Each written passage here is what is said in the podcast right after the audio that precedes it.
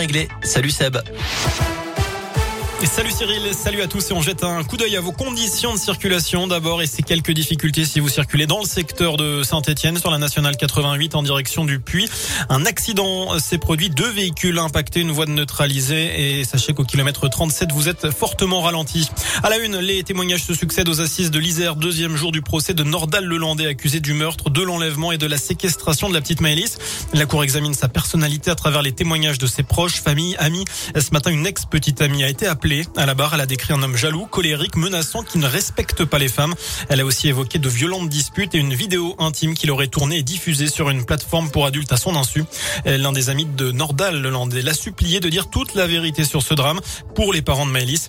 Quant au frère de l'accusé qui avait refusé de venir témoigner dans un premier temps, il est attendu à la barre cet après-midi. Ce mardi est aussi une journée de manif, celle des agents de Pôle emploi d'abord. Ils sont appelés à se mobiliser partout en France pour dénoncer la dégradation de leurs conditions de travail et réclamer des hausses de salaire. Un rassemblement a eu lieu ce matin devant le siège régional à Lyon. Autre manif, celle des personnels du secteur social et médico-social. Ils se sont rassemblés ce matin à Clermont et Saint-Etienne. D'autres mobilisations ont lieu en ce moment à Bourg et à Lyon. Les syndicats sud et CGT lancent un SOS pour obtenir davantage de moyens.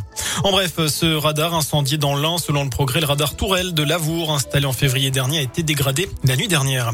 Et puis un violent accident ce matin en Haute-Loire. Deux voitures sont entrées en collision sur la RN 102 à Salzuy, dans le sens Brioude-Le Puy. Selon le progrès, une octogénaire a été grièvement blessée et prise en charge par les secours alors qu'elle se trouvait en arrêt cardio-respiratoire. Trois autres personnes ont été plus légèrement touchées. La circulation a été interrompue temporairement le temps des interventions. Dans le reste de l'actu, en France, des changements ce 1er février. Le taux du livret A remonte, il passe de 0,5 à 1%. Même chose pour le livret jeune et le livret de développement durable et solidaire. Quant au livret d'épargne populaire, il passe à 2,2%. L'autoroute, elle, coûte plus cher. Les tarifs des péages augmentent de 2% en moyenne, plus 4% pour les tarifs réglementés de l'électricité. Pas de changement pour le gaz en revanche. Et puis une nouveauté, la distribution des bébé box aux parents dans les maternités avec euh, la nécessaire accueil, euh, la nécessaire accueil pardon euh, d'un nouveau-né. on va passer au sport évidemment dans ce scoop info également séance de rattrapage ce soir pour l'Olympique lyonnais et l'Olympique de Marseille. Les deux Olympiques qui se retrouvent à 21h, c'est à Dessine à huis clos. c'est pour rejouer le match de la 14e journée de Ligue 1 interrompu en novembre à cause d'un jet de bouteille sur Dimitri Payet. On termine ce scoop info évidemment avec la météo avant de se quitter. Malheureusement, eh bien les éclaircies se feront rares. La grisaille domine cet après-midi dans la région. Les températures, elles, sont plutôt douces pour la saison, comprises entre 6 et 8 degrés.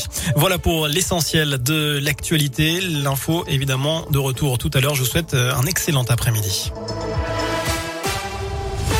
Merci Seb.